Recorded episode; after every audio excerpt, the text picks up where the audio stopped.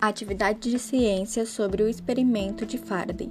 Michael Faraday foi um físico que, para provar os efeitos da blindagem eletrostática, construiu uma gaiola de metal carregada por um gerador eletrostático de alta voltagem e colocou um eletroscópio em seu interior para provar que os efeitos do campo elétrico gerado pela gaiola eram inexistentes.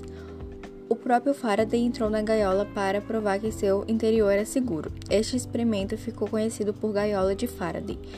Esse efeito é muito utilizado em nosso dia a dia, por exemplo, os carros e aviões, que atuam como proteções caso sejamos atingidos por uma descarga elétrica.